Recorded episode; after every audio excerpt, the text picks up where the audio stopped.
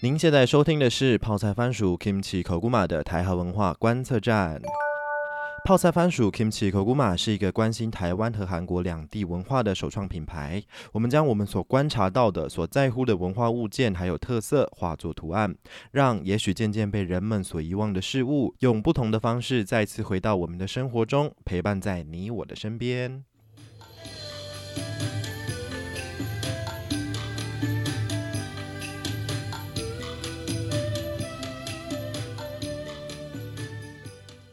有老板，你好，C 我是小老板，好久没有跟大家一个人聊聊了，突然回到这样子 一个人跟大家讲讲话的集数，我自己也是目前目前稍显有一点点紧张啊，嗯。不知道大家最近在疫情期间过得好吗？虽然前面几周我们都有定量的试出我们该试出的集数，但是呢，这些都是在疫情之前所进行录制的存档。那也非常感谢之前有来过节目里的这几位来宾，跟我一起共同创造了很多不同的内容，不同以往的内容，然后也丰富了台湾文化观测站的这个面向，更多不同的面向。那以后需要讨论的东西还很多。然后我我也会继续的策划更多好听的故事和内容，那也希望大家继续支持小老板，还有泡菜番薯 Kimchi Koguma。那接着来聊聊本周的一些特殊的大事吧，比如说大家应该很关注的是东京奥运。那其实，在东京奥运这个部分呢，小老板平常也不是一个特别怎么讲。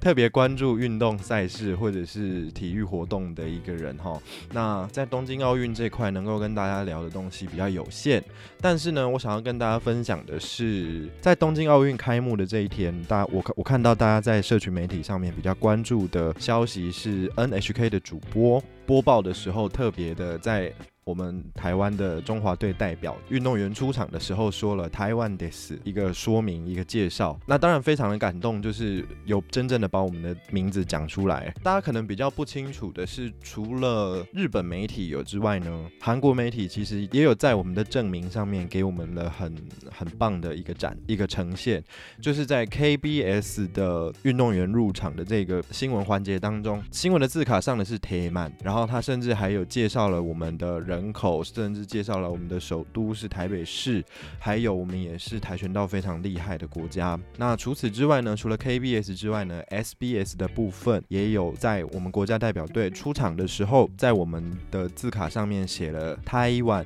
那其实可能国内的观众或听众比较少在关注韩国的媒体。我想要说的是，就是非常谢谢日本还有韩国在台湾的证明这这条路上给了我们这么大的面子。我不知道其他在更远一点的外国媒体有没有也做类似的事情，但我相信一定有。反正，在台湾证明的这一条路上，我们并不孤单，至少有日本和韩国给了我们这样子的一个这么漂亮的呈现。奥运这样子四年一次全球的大盛会是非常值得关注的，而且。这一次的东京奥运也因为疫情的关系延宕了一年才举办，我想也是非常特别的一个例子啦。奥运的比赛还有一段时间还没有完全的结束，希望大家可以一起为代表台湾出征的运动员们继续的集气加油，希望他们为台湾争光。疫情在本周已经降级到了二级的部分，那呃，相信前面几个月。应该很多的听众跟小老板一样，都是一个 work from home 的概念，在家里面工作，然后在家里面呃吃喝拉撒，讲的很像懒猪，没有啦，就是前面从五月中开始一直到七月中，我们就是实施了很长时间的 work from home。那当然还是有非常大部分的朋友是需要出门去工作的，那当然也非常的辛苦，也非常的危险。呃，相信有很多的听众朋友跟小老板一样，是进行一个 work from home 的动作吧。每天早上起床旁看到书桌旁边的电脑，就是可以直接进入上班的状态。然后，呃，因为办公室就在房间，所以也没有那么明确的下班时间。是不是东西就是可以啊？反正想说不累，然后就可以继续做下去。相信小老板应该不是孤单的啦，我觉得应该有很多人都跟我一样。那 work from home 封锁在家的这段期间呢，是不是觉得时间也多了很多？就是可能可以把之前没有没有办法整理的东西拿出来整理，没有办法看的书拿出来看一看，甚至延宕了很久的这个。追剧计划也可以重新启动了呢，像小老板就是一个这样子的例子哈。呃，我在七月这段时间抽空，把之前累积了很久的这个 Netflix 线上影音串流平台 的这个片库打开来，就是我收藏了非常非常多片子，都想说啊有空的时候可以来看一看。结果呢，一直都没有时间进行这件事情。我就在疫情隔离在家的这段时间，终于有机会可以把我的片库。打开了，然后同样也是本周大事，就是本周有一部非常有名 Netflix 的自制的韩剧，就是《师战朝鲜》。《师战朝鲜》也要出了第算是特别篇，所以呢，打开片库的第一件事就是把存在片库很久的《师战朝鲜》第一季跟第二季拿出来看。那一口气看完了第一季、第二季，然后在这个礼拜又接着把第三季，就是由全智贤担当领衔主演的这个《雅信传》一起看完了。小老板有一些感想想要跟大家一起分享。那今天。这一集的内容，大家也可以从标题上很清楚的看到，我们就是要来讨论关于《师战朝鲜》这一部热播剧，除了精彩的活尸画面之外呢，背后还有隐藏了什么历史意义或是文化价值呢？我们今天要来讨论的主题就是这个。在正式的话题开始之前，我想要设一个防雷线。不知道大家都看过这个《师战朝鲜》了没有？哈，那本集讨论的影视作品的内容，包含了文化的意义以及民族情怀之外呢，也可能会爆雷到其中的剧情。如果您介意的话，请立即停止收听，可以回去先听听看泡菜番薯 Kimchi Kokuma 台韩文化观测站的其他集数。那如果你不介意，你想要一起讨论这个剧情，或者是不管你看过或者是没有看过，如果你想听的话，那当然欢迎你持续的收听。好，废话不多说，那我们就开始吧。首先，先来谈谈小老板一口气把总共十二集，还有一个特别篇，全部是十三集的内容，这样子啪啪啪啪看完一连串的感觉。呃，我的感想有两个，老实说，我自己的。感想有两个，你们不觉得看这部片的时候有一个很沉闷的感觉吗？就是不管是皇后他们家这个黑温楚喜，就是海原赵氏的这个家族里面，或者是最后在特别篇出现的这个雅信传，它都很明显的呈现了一个概念，就是恨的力量。为什么要这么强调这个恨的力量呢？其实关于恨这个情感啊，我自己觉得啦，就是这不代表任何的立场，也没也没有学者表示这个是真正的历史的价值。但是这么长期的在 follow 韩国的文化以及一些相关的资讯和报道的关注之下呢，我自己有这样子的感觉，就是恨这个情感对于韩民族来说是一个非常非常巨大的改变的能量。就像是在这个《师战朝鲜》里面提到的，因为王后怨恨她的父亲，因为她是女生，所以就不重视她的教育或者是她的一些表现。在她步一步成为了皇后之后，用了非常惨绝人寰的方式，把当时的皇帝，就是我们王世子李沧的爸爸，练成了僵尸，延迟他的寿命，然后又放出她自己怀孕的消息，但其实是假孕，弄了一个男婴当做是假的世子。想要垂想要垂帘听政，想要掌控整个国家的权力，其实背后的原因就是因为他怨恨，他怨恨他的父亲没有对他有相对的爱护和照顾。好，那那我们再跳回到雅信的身上，大家这雅信是在第二季的最后出现的一个神奇的人物，然后。Netflix 也马上出了，就是关于雅信传的这一个完整的说明，就是为什么雅信会成为贩卖这个 t i n k a c h u 就是生死草的这个商人的原因，就是因为他怨恨朝鲜人没有把他们的家族当做是真正的同胞来看待，然后他怨恨女真人和朝鲜人都没有一个群体是愿意接受他们的，所以他们这个 Pono 番胡部落，就是在他们翻译里面是番胡部落，他们这个部。落是在朝鲜的土地上生长的女真人，女真人不认他们，朝鲜人也不认他们，所以他们就就是一个被利用，而且两边都不承认的一个算是人球吧。反正雅信成长的力量，雅信最后这个复仇的能量呢，也是来自于仇恨。在经过这样子简单的整理之后呢，我们可以了解到王后和雅信这两位女性呢，重点来了，女性这两位女性呢，都使用了非常极端的方式，替自己达到某种目的，用这样子的方式来复仇，来消磨自己心中的恨。我还想要补充一点，就是你有没有看到这个雅信跟王后？他们其实共通点是蛮多的，除了练僵尸跟就是复仇的女女子这一块，还有另外一点就是他他们都背负了家族的使命。海原赵氏的王后为了延续家族的这个荣耀，然后为了让海原赵氏的这个血缘在王族的血脉里面，他用了很极端的手法。像雅信，他也是背负了全族被灭族的这样子的一个个仇恨，所以我必须复仇。女生背负着家族使命的这个国仇家恨呢，其实，在韩国人的心目中也扮演着非常举足轻重的一个一个地位。对，反正总而言之，就是国还有家，在韩国人的心目中都是非常重要的。就是他他们活着不是只为了自己。他们活着是为了我的族人，为了我的国家，为了我的亲信，为了我周边的人而活着。所以，像我们是我们在台湾，其实比较会顾虑的是我自己喜不喜欢，我自己愿不愿意，而比较不会把这么一大家子人的命运或这么一大家子人的喜恶都放在自己的身上。我想这个是韩国跟台湾比较不一样的文化的认知还有价值观的部分。我觉得这个之后我们也可以来讨论一下。但是从施战朝鲜。当中，我们可以看到国和家对于一个人来说是多么负担、多么庞大的一个责任。前面提到恨这件事情，在韩国的民族性当中是非常严重而且非常重要的一种情感。可是为什么这两个主要使用这么残忍的手段的主角都是女性呢？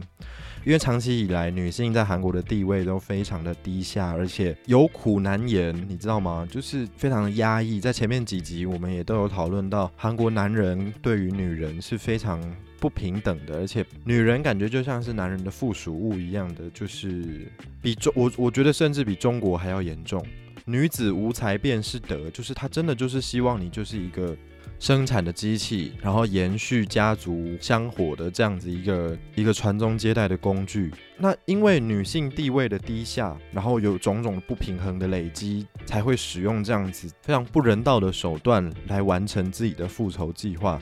这你知道，这就像是一颗篮球，如果你重重的砸了它。重重的把篮一颗篮球砸向地板，它只会反弹得更高。所以，关于恨这件事情积压在韩国女性的心中，我觉得真的是长久以来的梦魇。呃，虽然没有办法实际的在真正的真实世界做出什么样子的改变，但是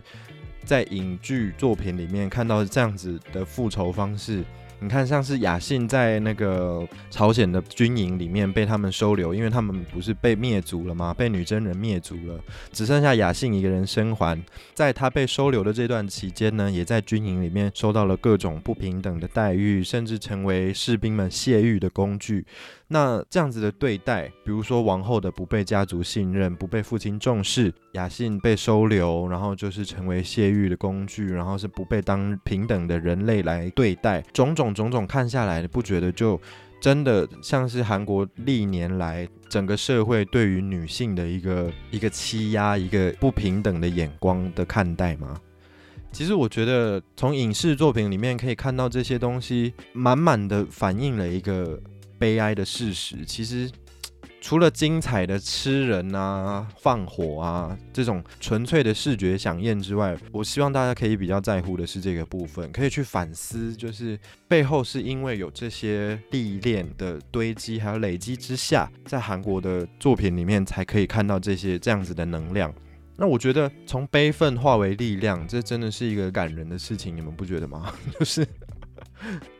我觉得在整个韩国的民族的发展里面，扩大来看，其实也是一个这样子用悲愤、用仇恨转化为力量的一个非常好的代表。像是自古以来，韩国一直都是中国的藩属国嘛，那大家一直都知道。除了一直都被第一一阶的这样子看待之外呢，在隔壁海的对面还有一个非常势力强大的邻居。时不时的来烧杀掳掠一下，就是日本。那韩国长久以来、自古以来、千年以来，都在这样子的两大列强当中夹缝中求生存，然后一直想要两边讨好，可是两边又都不讨好的这个状况之下呢，在近代以来，韩国创造了各式各样的奇迹。他们其实背后只是想要跟大家说，韩国不弱，我们做得到，我们很强。在这样子的一个表现的背后，其实也隐藏的就是长久以来韩国人积压已久的这个恨。所以，为什么这这一集的主题我想要讲的是恨这个事情，在韩民族的这整个发展里面，是一个非常非常浓厚而且重要的一种情感。不止在影视作品里面看得到这样子剧情的安排，在整个历史的脉络、还有结构以及现在发展的这个事实上，都其实我觉得。跟这些东西摆脱不了关系。听到这边会觉得，啊，那些都是假的，那些都是虚构出来的剧本。其实也不尽然都是这样子哦。那你看，像近代韩国发展的这么快，可是也有一些不好的传言，说可能什么手段很糟糕啊，或者是比较有一些不好的方法。原因都只是因为，不管用什么方式，我只要能够打败你，我只要能够当世界第一，就是要坐上这个位置。你看这样子的心态，是不是跟雅信还有王后他们在复仇，在达到自己的目的，在想要让自己生出一个男孩来称王？不管这个孩子是不是他的，他杀了多少的孕妇？解剖了多少的肚子，杀死了多少的女婴，只为了留下一个男婴来替自己坐上这个宝座，来让自己掌权，这样子不择手段，只为了达成目的的这个样子，你不觉得跟现今的韩国的状况其实也能够投射一二吗？其实文化我觉得很有很有趣的，就是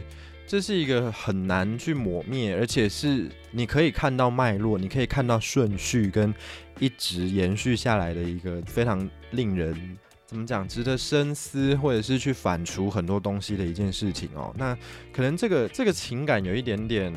嗯敏感，而且也有一点细腻。可能很多东西是小老板现在这样子用言语没有办法完整的跟大家交代，或者是完整的跟大家说明的。可能这个东西还是要留下很多的空间去给大家做一些思考，做一些反思，或是酝酿等等的一些后续，那就是交由大家自己，可能呃午夜梦回，或者是 自己呃或者是有时间有兴趣的时候，我们再来好好的想一想关于这个问题，然后再来感动一下。对啊，其实这个都这些这些东西，我觉得是非常令人动容的，就是。其实有的时候，我小老板自己也是看鬼片会看到哭的人，像是很多僵尸僵尸片，我不知道你们有没有看过香港拍的那部僵尸，就是。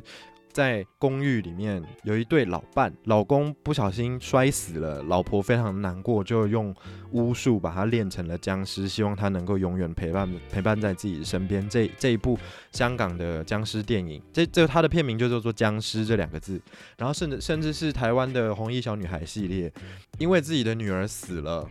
伤心的妈妈希望她能够永远陪伴在自己的身边，就把红衣小女孩做成了妖怪。呃。这种种各种不同的执念，关于感情，关于思念，关于欲望，我觉得人性非常的让人动容。所以有的时候我看鬼片看一看，我都会觉得，到底是什么浓厚的情感能够让你做出这样子违背良心，或者是非常违背善良风俗的这种事情？对啊，你不觉得这是很耐人寻味的吗？我不知道讲这样子，大家能够能不能够听得懂我想要表达的事情。如果从另外一个角度来看这些故事的话，其实它的背后都有一个非常巨大而且非常浓厚、非常没办法疏解、没办法放下的一个执念、一股怨念。我就是要不择手段达成我的目的，我就是希望某些事情能够回到我的身边，不管用什么方式。我觉得这也是令人非常感动的。好，这是我的第一个感想。第一个感想就讲了这么久，就是关于国仇家恨啊，就是这些浓厚的情感的部分。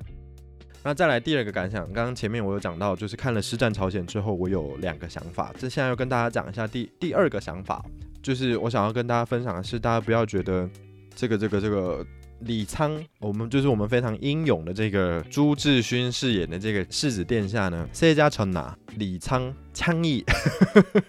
在故事当中提到的这些，只要嫡长子出生了，我这个由其他不是正宫的嫔妃所生的儿子就必须死去的这一件事情，其实在韩国的朝鲜王朝当中是确确实实存在的。历代以来有多么腥风血雨，有多么严重的这种争权啊、夺嫡呀的惨案，其实我我在这边就不多赘述。但是我只是想要跟大家分享的是，之前看过一本书，叫做远足文化出版的，是一个日本作家叫做康熙凤所撰写的《朝鲜王朝的历史解谜》当中有写到，不管是外戚干政啦，就是师战朝鲜当中提到的这些，比如说海原赵氏的整个家族国舅。或者是有一些老丈人的这种干政，因为中央的势力不够巩固，而王妃周围的这些外戚，他想要一步一步的把这个权力抢过来，放在自己的家族的这个身上。这本书当中也有提到，因为他其实写了很多朝鲜王朝实录所记载的内容，以及一些历史剧。他是怎么样去描写这些各朝各代不同的世子、不同的王子去怎么样去争夺这样子的权力跟王位之外呢？还有王的弟弟，他是世子的叔父，有很多有很多代都是这样子，就是国王死了，然后国王的弟弟不想要王位，就这样。拱手让给自己的侄子，然后就狠心的把自己的侄子杀掉的叔父也多的是哦。除此之外呢，就是他们近亲之内这样子残杀啊，或者是叔叔杀侄子，要不然就是弟弟杀哥哥，哥哥不想要弟弟来抢自己的王位，杀掉弟弟，因为弟弟比较有才华，怕因为只觉得自己有威胁，这样子互杀啊，或者是外戚干政啊，然后权臣有很多权有权力的大臣叫做权臣，这些权臣。呢，势力越来越大，然后甚至功高震主的时候，左丞相跟右丞相的这些权贵的斗争，这些真的都是在韩国的历史上有确实发生的事情。所以你看，像这样子互相尔虞我诈、你争我夺的这个状态，是不是也很像《师战朝鲜》里面描写到的这个人吃人的这个过程呢？非常的嗜血，而且非常的残忍哦。这个真的在韩国的历史上是有真实发生的，只是当时可能不是以一个活尸的状态这样子来出现哦。其实《师战朝鲜》这部片呢，不管是编剧厉害还是导演组厉害，我觉得整个刻画下来有非常多历史的线索跟历史的遗迹，还有历史的讯息。文化的讯息是我们可以慢慢去咀嚼的。我非常期待接下来这个《师战朝鲜》的这个续作的产生哦。啊，对了，还有还有要跟大家分享的是，有没有发现看完了《雅信传》之后，关于僵尸蔓延的这个路线呢？我自己也是有脑补了一番。你看哦，刚刚节目的前面是不是有讲到？韩国千年自古以来都夹在中国以及日本的这两大列强当中，就是里外不是人，然后非常的委屈，非常的有苦难言。那你们看，在第一季里面提到的，跟《雅信传》里面提到的僵尸蔓延的这一个路线，它是怎么样产生的？它路线有二嘛？第一季里面提到，它是从韩国的南边。东来这里慢慢扩散往北，甚至到汉阳，就是现在的首尔王宫那边呢。虽然朝鲜王才是第一个被王后炼成僵尸的这个人，但是他真正人吃人开始蔓延开来，是从釜山，就是东来戏里面叫做东来的这个地方开始。然后呢，《雅信传》里面提到僵尸蔓延的方式是从鸭绿江，对不对？那鸭绿江的对面就是哪里呢？就是中国。所以路线有二。一是从釜山最靠近日本的釜山蔓延上来，二是从鸭绿江旁边，就是最靠近中国的鸭绿江蔓延下来。你看这两条路线是不是都确实的说明了韩国非常在意千年以来夹在中国跟日本中间这件事情？我不确定是不是我自己在脑补，或者是真的剧组的安排就是这样子在影射某些事情。但是我觉得也不难理解有这样子的的设定。其实从种种我们这一集讨论了这么多的迹象来看，韩国人真的很记仇，真的很记仇，而且他们把仇恨发挥的淋漓尽致，转化成各式各样的动力。就是为了证明自己很强，自己很有能力，然后想要抹灭掉以前的伤痕，想要抹灭掉以前的伤痛，就是用恨转化的力量，让自己更强，让自己更大。也不是说真的要效仿还是怎么样，因为这个效仿真的代价太大，而且非常恐怖，你不觉得吗？就用这样子的方式，对。但是我自己是天蝎座，我非常能够理解，就是 这种复仇，这种复仇的概念，然后还有这个爽感。还有这个动力的来源到底是哪里？那但是我我真的其实还是不太建议大家用这样子的方式活着了，因为真的有点累。对，我你不觉得吗？就是在台湾，love and peace，